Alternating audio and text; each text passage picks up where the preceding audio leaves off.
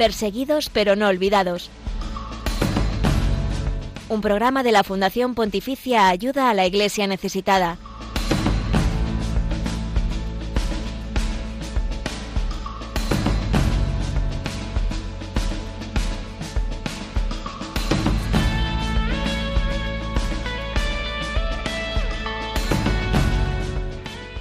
Ayuda a la Iglesia necesitada se renueva organizativamente y uno de los nuevos cambios que se ha producido en la dirección del Departamento de Proyectos es ahí donde desde el 1 de junio está siendo dirigido por Marco Mencaglia, quien anteriormente había sido responsable de proyectos de toda Europa. Con él hablamos hoy en Perseguidos pero no olvidados sobre los retos de ayuda a la Iglesia necesitada a nivel internacional y sobre nuestra ayuda y cómo sobrevive la Iglesia en Ucrania después de más de un año de guerra. Buenos días, Glaisis Carbonell. Buenos días, José Villalón. En este programa de este jueves 8 de junio también hablamos de la Iglesia pobre de Líbano, una iglesia que atraviesa junto con el pueblo una crisis social y económica aguda, pero dentro de todo brindando esperanzas sobre todo a los más jóvenes. Así que vamos a conocer el testimonio de la Pastoral Juvenil de Líbano, un oasis de misericordia y de esperanza para el futuro de este país.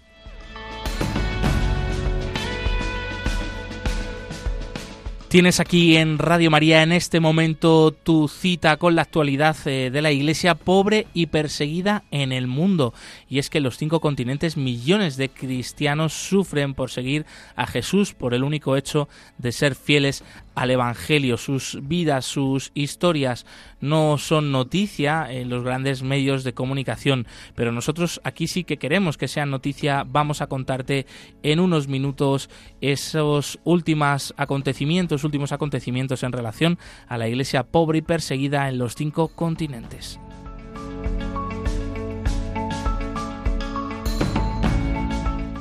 Estamos en Perseguidos pero no olvidados, un programa de ayuda a la iglesia necesitada del que tú eres parte imprescindible. Por eso queremos que interactúes con nosotros a través de nuestras redes sociales. Estamos en Twitter como arroba ayuda También nos puedes encontrar en Facebook, en Instagram y en YouTube como ayuda a la iglesia necesitada y en todas estas plataformas te ponemos a tu disposición contenidos exclusivos en imágenes, vídeos sobre los cristianos que hoy en día sufren por su fe. También estos testimonios y toda la información está disponible en la página web ayudalaiglesianecesitada.org y puedes ponerte en contacto con el equipo de este programa en el correo electrónico perseguidos pero no olvidados arroba. En los controles de sonido nos acompaña Javier Esquina. Bienvenido una semana más, amigo. Hola, buenos días y bienvenido a la familia de Radio María y a la familia de Ayuda a la Iglesia Necesitada. Eso es, todos unidos dando voz a esta iglesia sufriente y nos vamos a la entrevista de portada que eh, enseguida te contamos esos cambios sobre ayuda a la iglesia necesitada a nivel internacional y en particular del director de proyectos, la persona que gestiona, administra cerca de 5.000 proyectos cada año para más de de 140 países, especialmente donde la Iglesia y la comunidad cristiana es pequeña, es pobre, está amenazada. Así que tenemos eh, hoy pues el privilegio de conocer de cerca desde este punto de vista eh, una realidad amplia de la Iglesia que sufre.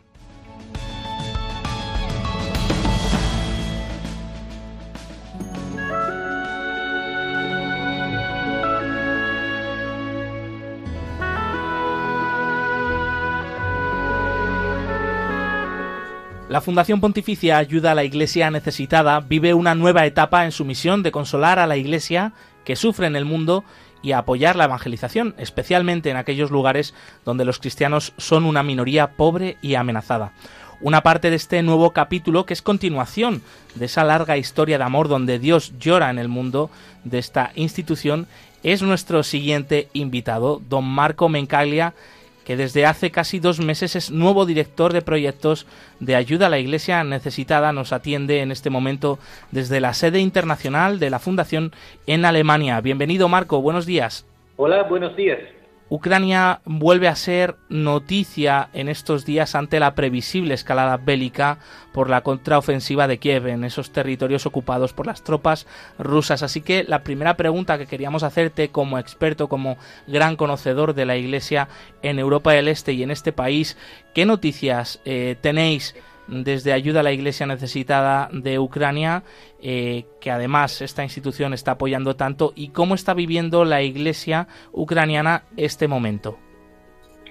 Bueno, hemos podido visitar el país la última vez durante el tiempo de Cuaresma, finales de marzo, y nos dimos cuenta de cómo el país vive un verdadero trauma, una situación que interesa prácticamente toda la población eh, hay personas, cada familia prácticamente tiene personas fallecidas, personas eh, que están en guerra, eh, soldados o personas que han huido del país. Entonces, no hay prácticamente nadie en Ucrania que no tenga una situación de gran dificultad, no solo material, sino psicológica.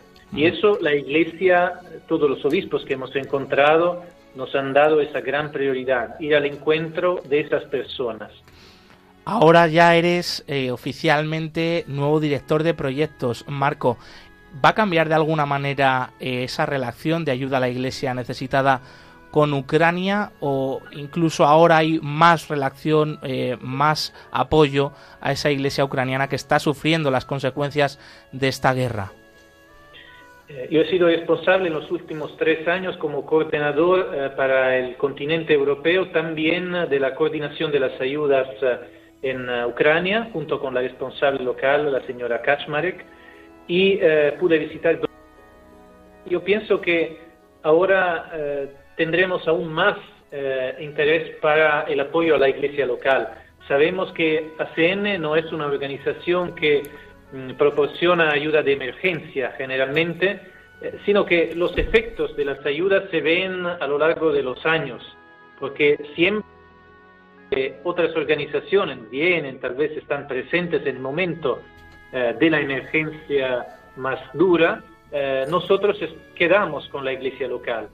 Como decimos siempre, en Ucrania, ASEN estaba antes del conflicto, está ahora y estará después. Entonces estamos seguros que eh, por muchos años todavía acompañaremos la Iglesia en ese eh, camino difícil eh, de la guerra y también del posguerra. En medio de una situación de ya más de un año de guerra, mucha gente se preguntará, bueno, ¿y cómo ayuda a la iglesia necesitada? ¿Está apoyando a la iglesia allí? ¿De qué manera? ¿Qué proyectos se están llevando a cabo o está mm, pidiendo los pastores de la iglesia ucraniana para este tiempo de emergencia, Marco? Como en muchas situaciones de conflicto, como pudimos ver también en Oriente Medio, por ejemplo, la primera forma de ayuda y la más eficaz para la iglesia local es em, la ayuda de existencia para sacerdotes, eh, para religiosas, para que la iglesia pueda quedarse con la gente. En muchos casos eh, hemos averiguado cómo la iglesia es la única institución que muchas veces queda al lado de la población local porque ya vivía con la población antes del conflicto. Y esa ayuda es fundamental, la ayuda de los bienhechores en el mundo, para que la Iglesia pueda materialmente, concretamente estar presentes, a través de una ayuda también a través de vehículos, por ejemplo, que son fundamentales para alcanzar a las comunidades. Ucrania es un país con grandes distancias y para alcanzar dentro de una misma parroquia todas las comunidades, la disponibilidad de un vehículo es fundamental. En 2022 hemos otorgado más que 60 vehículos a la Iglesia de Ucrania y todavía sigue ese tipo de ayuda, por ejemplo, muy importante. Eh, Marco, bueno, la actualidad informativa también nos arrastra un poco, por eso esta introducción respecto al tema de Ucrania, pero desde aquí también, claro que sí, darte la enhorabuena por este nuevo nombramiento y personalmente, ¿tú cómo has recibido esta noticia de que ibas a ser el nuevo director de proyectos de ayuda a la iglesia necesitada? ¿Te acuerdas de ese momento? ¿Cómo lo viviste? Sí, ha sido un momento eh, tal vez eh, inesperado porque hay eh, muchas personas que hubieran podido ser más dignas que yo, podemos decir. tenemos un equipo muy bueno y mm, y también muy joven, que se ha cambiado mucho en los últimos 10 años, renovándose y creciendo. Eh, diez años atrás, eh, los responsables regionales de ayuda a la iglesia necesitada, necesitada eran 10 personas. Ahora tenemos 20, prácticamente creciendo el número de proyectos que apoyamos, también ha crecido mucho nuestro departamento de proyectos. Eh, dos cosas en el momento que eh, he recibido la noticia y la invitación a ser eh, directora me han animado. La primera, poder contar en, esta, en ese equipo de verdad de personas que colaboran, que aman la iglesia y perciben que se trata de un servicio a la iglesia, ni, ni solo de un trabajo.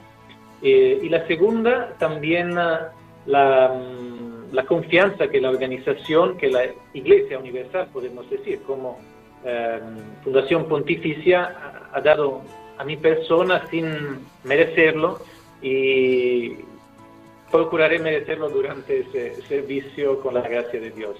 Seguro que sí, Marco. Eh, queríamos preguntarte cuáles van a ser a partir de ahora tus principales tareas. Eh, recordamos que bueno que Ayuda Iglesia Necesitada tiene un único departamento de proyectos en la propia sede internacional allí en Alemania, así que me imagino que tenéis mucho trabajo unificando desde allí pues todas las peticiones de ayuda que, que os llegan, ¿no? Exactamente, sí.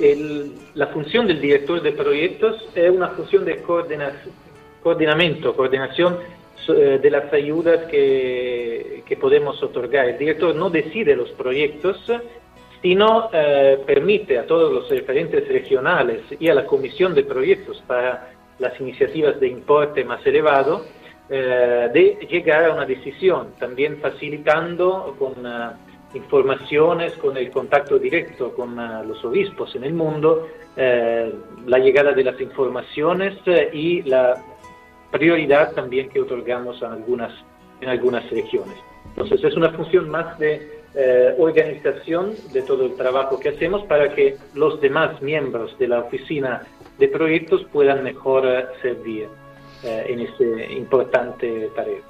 Y Marco, ¿cuáles serían las tendencias en estos últimos años en cuanto a las necesidades o al tipo de ayudas a las que se quiere dar prioridad desde ayuda a la Iglesia necesitada? Nosotros como fundación estamos dedicados a la ayuda pastoral y queremos crecer sobre todo en esa ayuda directa a través de iniciativas de formación, iniciativas de eh, formadores de formadores también de cursos para catequistas, para laicos, así como para eh, religiosos, eh, iniciativas para publicaciones religiosas. además, tenemos una ayuda pastoral mm, dedicada a proyectos de logística, como decimos antes, los vehículos o construcciones de iglesias, capillas, centros pastorales, casas de sacerdotes y esas son también ayudas importantes. Y el contenido pastoral fundamental. También cuando otorgamos una ayuda de carácter emergencial, como puede eh, pasar en, Oriente Medio, en Siria, en Líbano, por ejemplo, en ese momento, eh, siempre se trata de una ayuda mirada a facilitar la llegada del pueblo de Dios a la fe, eh, finalizada la evangelización entonces no se trata de una ayuda puramente humanitaria, simplemente queremos que la gente se acerque a Dios y en algunos casos, naturalmente, necesitamos que esa ayuda sea facilitado para una ayuda eh, inmediata para las necesidades del momento. Imagino que en todo este tiempo de, trabajo, Marco, pues son muchas las anécdotas, las historias que te han conmovido sobre pues las necesidades de la Iglesia en el mundo. ¿Hay alguna de esas historias, una carta, un mensaje, la visita de algún obispo, sacerdote, religiosa, pidiendo ayuda a ACN, en la que se ve esa gran necesidad que sufren algunas comunidades cristianas en el mundo para fortalecer la fe? ¿Nos puedes compartir alguna de esas historias que te ha impactado? Eh, si puedo compartir una historia de mi último viaje en uh, Ucrania, cuando hemos encontrado um, un obispo uh, de la iglesia um, greco-católica que nos ha contado de cómo muchas familias uh, donde hay un soldado que tiene irse, que ir a la guerra, encomienda prácticamente sus hijos, su esposa a la iglesia local para que cuide de ellos durante su ausencia. Y mm, un joven se fue en guerra diciendo explícitamente al obispo, encomiendo a usted mi, mi, mujer, mis tres hijos, mis dos hijos, la mujer estaba embarazada esperando el tercer hijo, eh, defiéndenlos aquí como yo voy a defenderlos eh, al, frente. Y infelizmente ese soldado eh, falleció durante el conflicto y el obispo tuvo que celebrar su, eh, su funeral. Y no sé, hemos recibido esa noticia luego, después, prácticamente una semana después de, de ese evento, y el obispo estaba todavía con lágrimas para la situación que había vivido, la responsabilidad que tenía para esa familia, como muchas otras familias, y em, la dificultad también de encontrar palabras para comunicar eh, a la gente, para dar un eh, consuelo a la, a la gente que vive en esa situación. Mm. Entonces pudimos ver con eh, ese testimonio que no es aislado absolutamente, cómo la Iglesia tiene una responsabilidad directa para el cuidado de su pueblo en esta situación tan dramática. En ayuda a la Iglesia Necesitada Internacional se ha nombrado también nuevo asistente eclesiástico al padre Antón Lasser. ¿Cuál es eh, su relación, Marco, con vuestra misión desde el Departamento de Proyectos y qué importancia crees que tiene esta figura del asistente eclesiástico internacional para vuestra institución? es una figura fundamental para nosotros en nuestra para primeramente para el cuidado de las almas de, los trabajadores. Nosotros tenemos iniciativas de oración también no solo para nuestros eh, bienhechores y para eh, también para eh, las iglesias en el mundo que ayudamos, sino también dentro de nuestra misma casa. Necesitamos, somos cerca 70 trabajadores aquí en Alemania y se necesita siempre nuestra, nuestra fe, nuestro cuidado con la misa diaria, con iniciativas de oración. Eso es la primera función del asistente espiritual, directamente para el cuidado mm, espiritual, pastoral de los trabajadores. Además, necesitamos también una orientación en nuestro servicio a la iglesia para discernir cómo ACN ayuda la iglesia de una forma que sea siempre orientada de esa nuestra vocación a la evangelización, que viene siempre como primera cuenta. La información que recibimos del asistente eclesial, el padre Martin Barta, antes y ahora, desde abril, el padre Anton Lesser, eh, seguramente fundamental para todo el servicio de nuestra organización. También se ha nombrado eh, nueva presidenta ejecutiva internacional a Regina Lynch. Desde aquí, pues también le damos la enhorabuena. Marco, precisamente tú vas a sustituir a Regina porque ha sido hasta ahora la anterior directora de proyectos de ayuda a la Iglesia necesitada. ¿Qué crees que va a aportar a la institución ahora como presidenta ejecutiva? Bueno, puedo decir que antes de recibir la noticia de la propuesta de mi nombramiento como eh, director, eh, conociendo que Regina eh, había sido nombrada nuevo presidente, dije, cualquier director que vendrá tendrá una vida mucho más eh, tranquila, porque Regina tiene una experiencia increíble en la organización, trabaja con nosotros hace más que 40 años y 15 años en la función de director de proyectos. Es una persona que conoce prácticamente la iglesia universal, los obispos, eh, de una forma extraordinaria y su experiencia y su trato también siempre muy, eh, muy atento de las personas es algo que nos ayuda muchísimo en nuestro trabajo. Entonces estamos de verdad muy felices porque Regina es parte de nuestra historia también y, sigue siendo una persona que nos orienta también en nuestra misión. Mm. Pues una vez más, gracias Marco Mencaglia, nuevo director de proyectos de ayuda a la Iglesia necesitada. Esperamos poder contar contigo aquí en otra ocasión. Un abrazo. Muchas gracias a ustedes.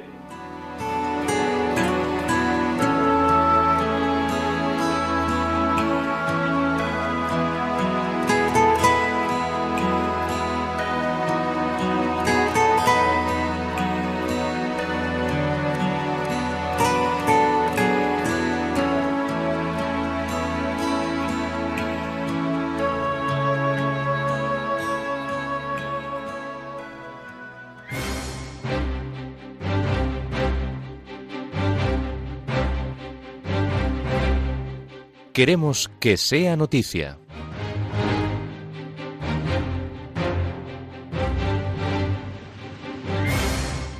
El gobierno de China implanta un sistema de identificación digital para sacerdotes. Luego de que el 22 de febrero de 2023 el gobierno comunista chino obligara a que monjes budistas y taoístas se registraran en el sistema de verificación de identidad, llega el turno a sacerdotes católicos, pastores protestantes e imanes musulmanes.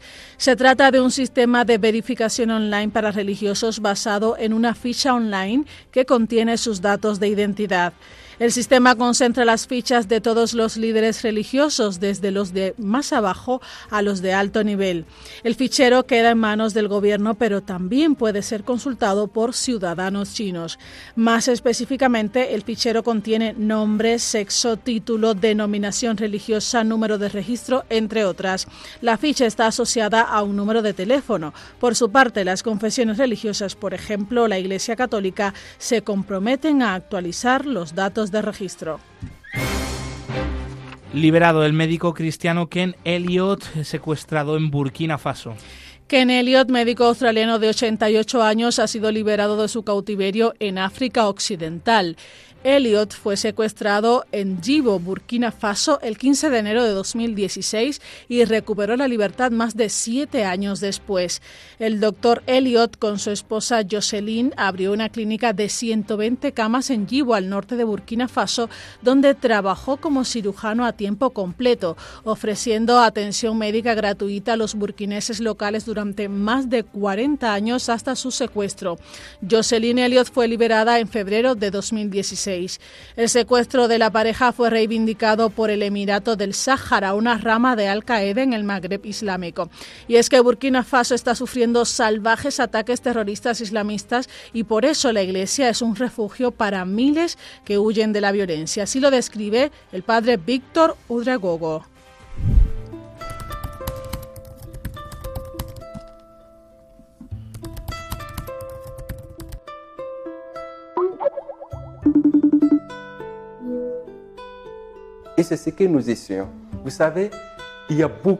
Muchos jóvenes y mujeres han sido testigos, ya sea su esposo o su padre asesinados.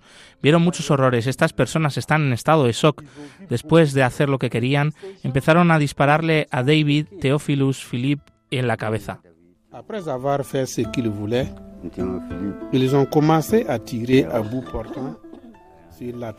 David, de Théophile et de Philippe.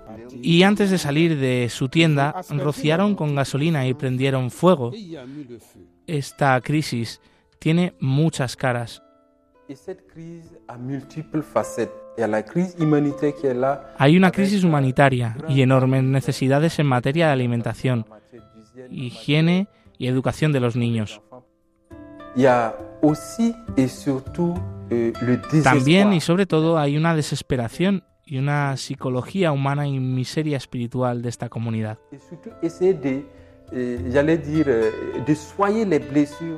Tratamos de sanar las heridas causadas por la violencia que presenciaron o de la que fueron víctimas. Necesitan algo mucho más profundo que pueda tocar sus corazones y sobre todo hacerles mirar al futuro con esperanza.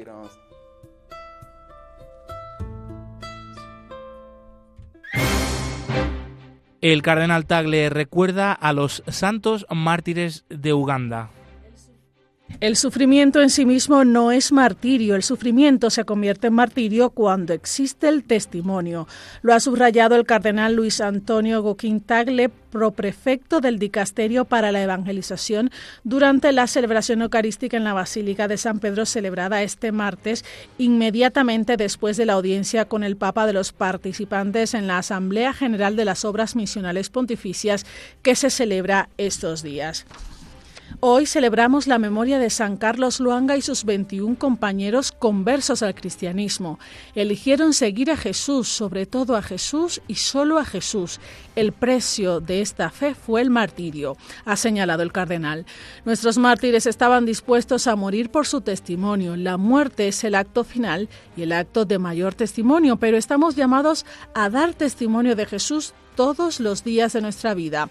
Por último, el cardenal dijo, sabemos que para dar testimonio de Jesús debemos morir a nosotros mismos. Para dar testimonio es necesaria la muerte. El Papa Francisco envía a Ucrania al cardenal Zuppi en misión de paz. La Santa Sede informó este lunes que el cardenal Mateo María Zuppi realizará una visita a Ucrania como enviado del Papa Francisco con el fin de alcanzar una paz justa y apoyar gestos de humanidad. Nuestros compañeros de Run Report resumen esta noticia. El cardenal Matteo Zuppi, arzobispo de Bolonia, viaja a Kiev el 5 y 6 de junio. El Vaticano anunció que el propósito del viaje es escuchar a las autoridades ucranianas y apoyar con gestos humanitarios para aliviar las tensiones. El Papa habló de una misión secreta de paz del Vaticano en Ucrania durante su vuelo de regreso de Hungría en el mes de abril. Ahora estamos llevando a cabo una misión, pero todavía no es pública. Veremos cómo. Cuando sea pública la diré. Francisco encargó al cardenal Zuppi dirigir esta misión. El arzobispo de Bolonia tiene experiencia diplomática en las negociaciones para el desarme del grupo terrorista ETA en España en 2017 o en el proceso de paz de Mozambique en los años 90.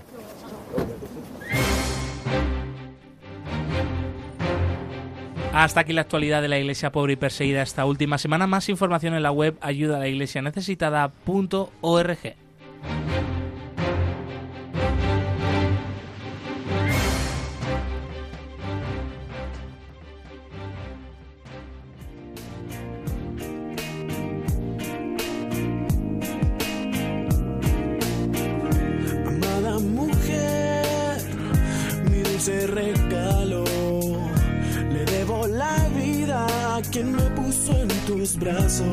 Hoy hay más cristianos perseguidos que en los primeros siglos de la Iglesia. Nadie habla de ellos. Nosotros sí. Perseguidos pero no olvidados. Un programa de ayuda a la Iglesia necesitada en Radio María.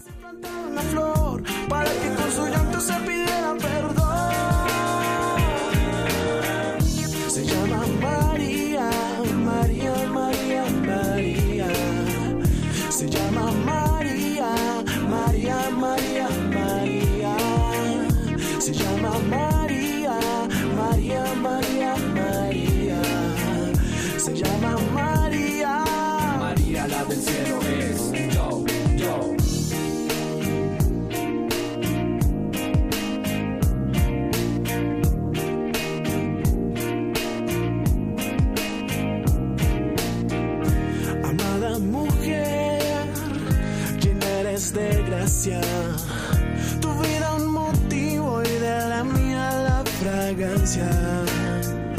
Amada mujer, bendición del cielo. Me miro en tus ojos y me siento tan pequeño. ¿Quién pudo ser tan grande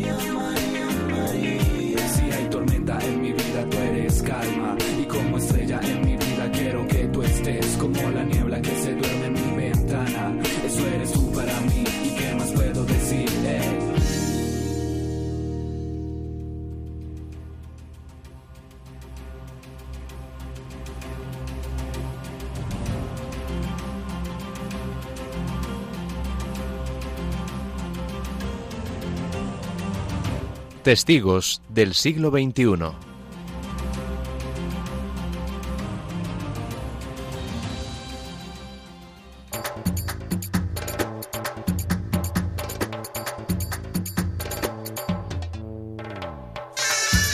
Líbano ha sido el tercer país más ayudado por ayuda a la Iglesia necesitada en el año 2021. Tras la enorme crisis financiera y social que atraviesa el país, nuestra fundación apoya a la Iglesia libanesa, a los sacerdotes, a los obispos, religiosas, religiosos y seminaristas. También apoyamos a los jóvenes que se enfrentan a la disyuntiva de quedarse o buscar una vida mejor en otro país. La pastoral juvenil, por tanto, se convierte en un oasis para todos ellos, Así nos lo cuentan. Los jóvenes del Líbano están sufriendo una crisis. Se puede ver en sus caras, se puede ver en su forma de vida. Han perdido toda esperanza, cualquier esperanza de supervivencia. La pastoral universitaria es un encuentro de jóvenes que quiere profundizar en su fe cristiana en verdad, es un lugar que da la bienvenida a todos, sin excepción, sin ninguna diferencia de género, sin discriminación. Tenemos muchos sacerdotes que han encontrado aquí su vocación. Tenemos muchas hermanas religiosas que han encontrado su vocación aquí en la pastoral universitaria. Y hay también muchas familias que han iniciado aquí. Le preguntamos a los jóvenes, ¿por qué estás aquí? Nos dicen que después de un día inmersos en la realidad tan difícil que están viviendo en todas partes, ellos anhelan el tiempo que pueden pasar aquí en la casa de atención pastoral. Las dificultades se vuelven un poco más llevaderas, dicen. Los libaneses son un pueblo que les gusta vivir, que les gusta bailar, cantar, celebrar mucho. Los jóvenes libaneses suelen estar rodeados de sus familias, rodeados de sus amigos, pero ahora ya no encuentran razones para quedarse en Líbano. ¿Es esta una decisión fácil para los jóvenes libaneses? No, no lo es. Tal vez algún día nos daremos cuenta que esta crisis fue una oportunidad para seguir adelante, para que podamos tomar Líbano en nuestras manos e ir hacia adelante. Para todos los benefactores de ayuda a la iglesia necesitada, gracias.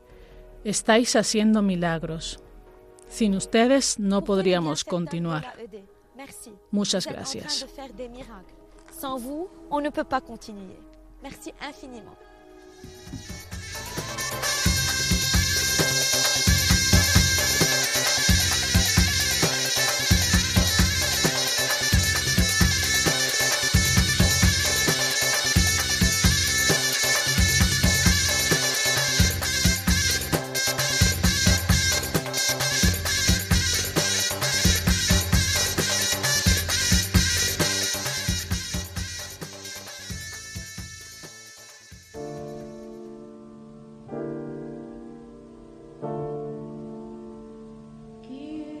La religión con más seguidores en el mundo es también la más perseguida. Descubre la realidad de los cristianos perseguidos y necesitados en Perseguidos pero no olvidados, un programa de ayuda a la Iglesia necesitada en Radio María.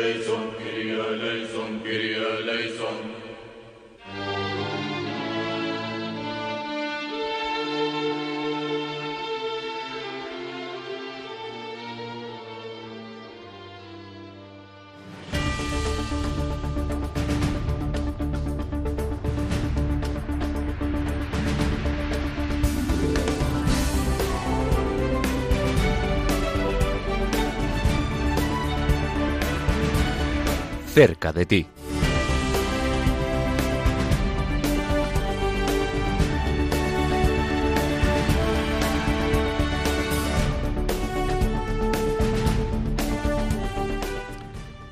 Queremos estar cerca de ti. Estamos con vosotros, por ejemplo, a través de los eventos que tienen lugar en todo el territorio nacional, eventos de ayuda a la Iglesia necesitada. Hoy nos vamos hasta Sevilla, desde allí está con nosotros la delegada de ayuda a la Iglesia necesitada y responsable regional de Andalucía, Beatriz Melguizo. Bienvenida, Beatriz.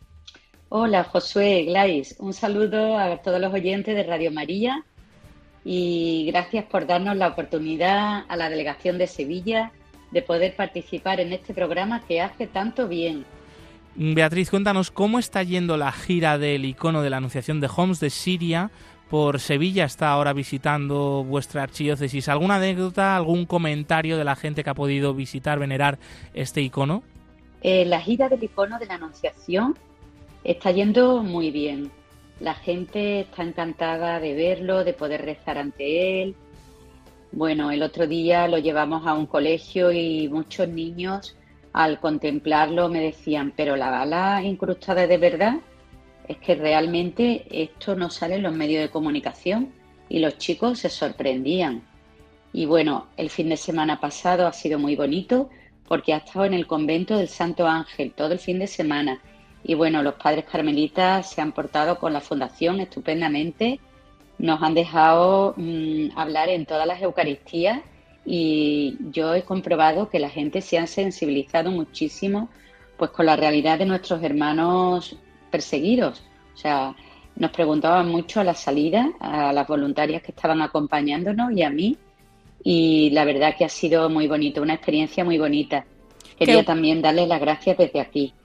Gracias a, todos los que se acercan a los eventos de ayuda a la Iglesia necesitada y qué bueno que el testimonio de la Iglesia pobre y perseguida en el mundo esté calando en tantos corazones sevillanos. Beatriz, ahora este icono va a estar en la capilla de San José de la Catedral de Sevilla. ¿Por qué va a estar allí y cuándo se puede visitar y venerar?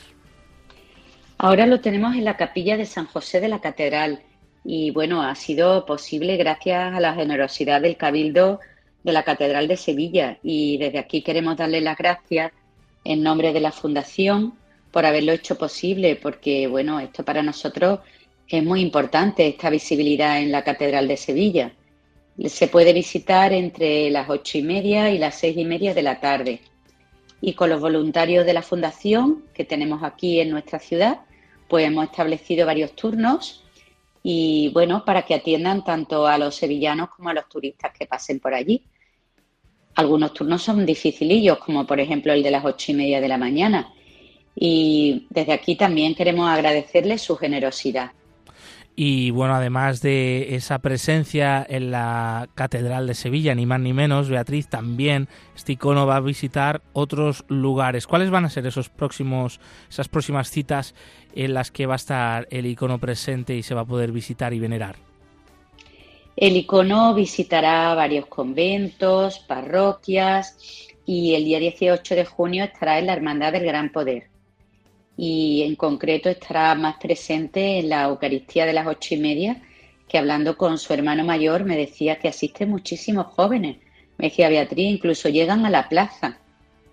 Y bueno, terminará acompañando a otro grupo de jóvenes que estará de ejercicios espirituales en el convento de las Jerónimas de Constantina, que, que nos quieren mucho a la fundación y nosotros a ellas. Qué bonito. ese amor que hay por Sevilla y qué alegría escuchar ese recibimiento de este icono de la Anunciación de Homs de Siria un icono profanado por yihadistas del Estado Islámico, recuperado y que ahora se puede conocer, visitar, venerar. En todos estos lugares os animamos a conocer esos eventos y a repasar y, saber las fechas y los horarios en la web ayuda a la iglesia necesitada.org. Beatriz Melguizo, responsable regional de Andalucía, delegada de ayuda a la iglesia necesitada de la Archidiócesis de Sevilla. Un fuerte abrazo, muchas gracias. Bueno, y quería daros las gracias, Glais y Josué, por darnos esta oportunidad de contar a los oyentes el recorrido del icono en Sevilla. Un fuerte abrazo para todos.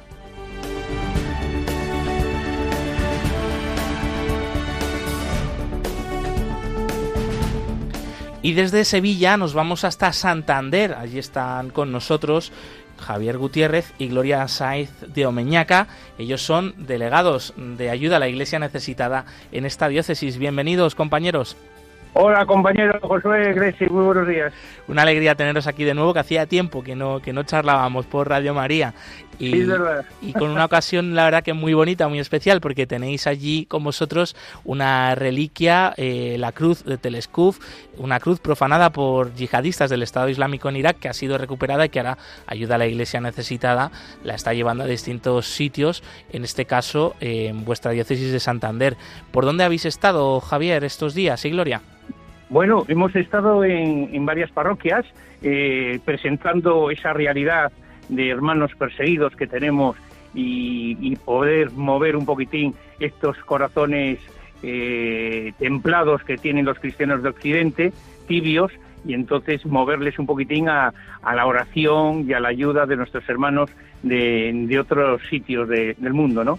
Hemos estado por parroquias, hemos empezado también con conventos, vamos a ir a, colegios, o sea que, que, bien, poco a poco enseñando esa, esa realidad que muchas veces se desconoce en Occidente, ¿no? O no se quiere conocer. Es verdad, y es cierto que esta reliquia, esta cruz, que es un signo visible, eh, acerca ¿no? más a esa realidad, la gente la ve, lo, ve patente y le conmueve. No sé si habéis tenido eso, alguna respuesta ya estos días eh, sobre la visita de esta cruz y podéis compartir alguna anécdota de cómo está siendo esa acogida por parte de las personas que, van a conocer y venerar esta reliquia. Bueno, las, eh, las hermanas de clausura se conmueven mucho y nos dicen que no es lo mismo leerlo, no es lo mismo ver una foto que ver, poder tocar, poder venerar, la, en este caso, una, una cruz. Qué bonito. Me imagino que en las parroquias también habrá muchos gestos, ¿no? Pues de esa veneración, de ese acercarse, hacer un momento de silencio delante de esta cruz, algunas palabras de algún sacerdote, algún párroco que también habrán conmovido a todos. Bueno, en las parroquias, como, como nos ha coincidido esta época de primeras comuniones y tal, no te creas que de momento no hemos ido a muchas. Esperamos que nos llame alguna más, pero de momento poco, poco movimiento. Sí vamos a ir a una parroquia que se está contratada ya, pero no hemos ido, que tiene, bueno, mejor dicho, no una parroquia, con un párroco que tiene cinco parroquias y que en una de ellas entraron a robar y tienen una cruz parecidísima. Se rompieron la cruz y quedó un brazo colgando. Es una cruz de mesa también. Fíjate, fíjate. Eso, eso, nos, eso nos indica la unión, ¿no? La unión que tienen todos los cristianos, que en cualquier momento puede ocurrir una situación parecida.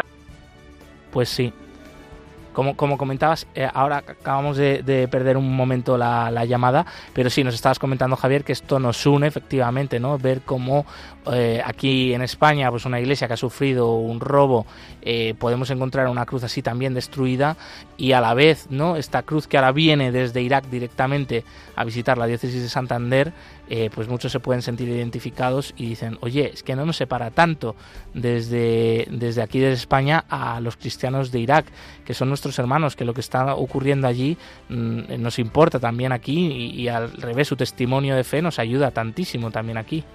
Claro, es que cuando le mandamos al barro con la foto de la cruz de Telescopio, dijo, ahí va, si es parecidísima a lo que nos ha pasado a nosotros. Y es que efectivamente la cruz tiene el mismo brazo derecho caído porque falta el Cristo eh, y, está profanada también esta cruz. Entonces, entre una, vigilia especial con ellas y yo creo que va a ser muy bonito, ¿no?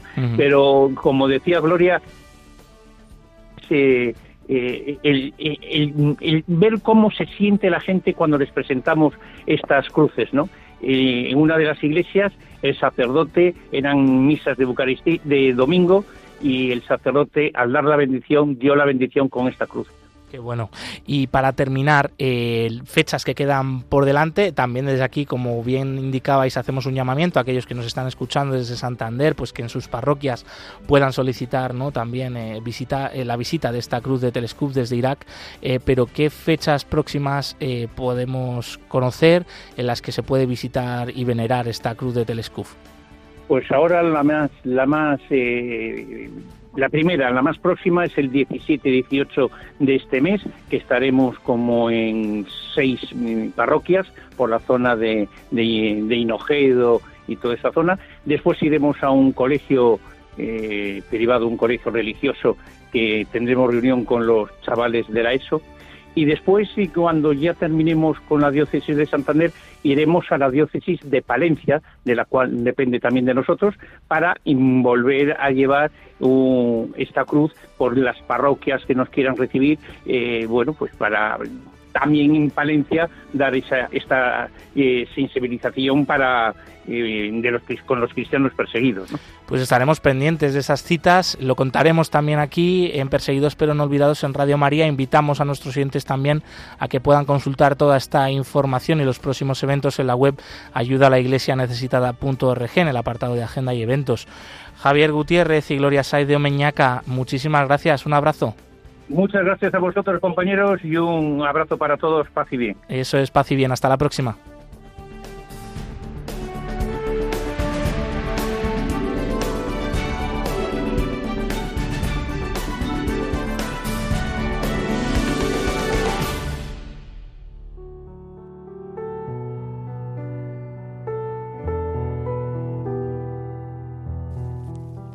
Oración por los cristianos perseguidos. Dios nuestro, que en tu misteriosa providencia has querido asociar tu Iglesia a los sufrimientos de tu Hijo. Concede a los fieles que sufren persecución a causa de tu nombre el don de la paciencia y de la caridad para que puedan dar testimonio fiel y creíble de tus promesas. Por nuestro Señor Jesucristo. Amén.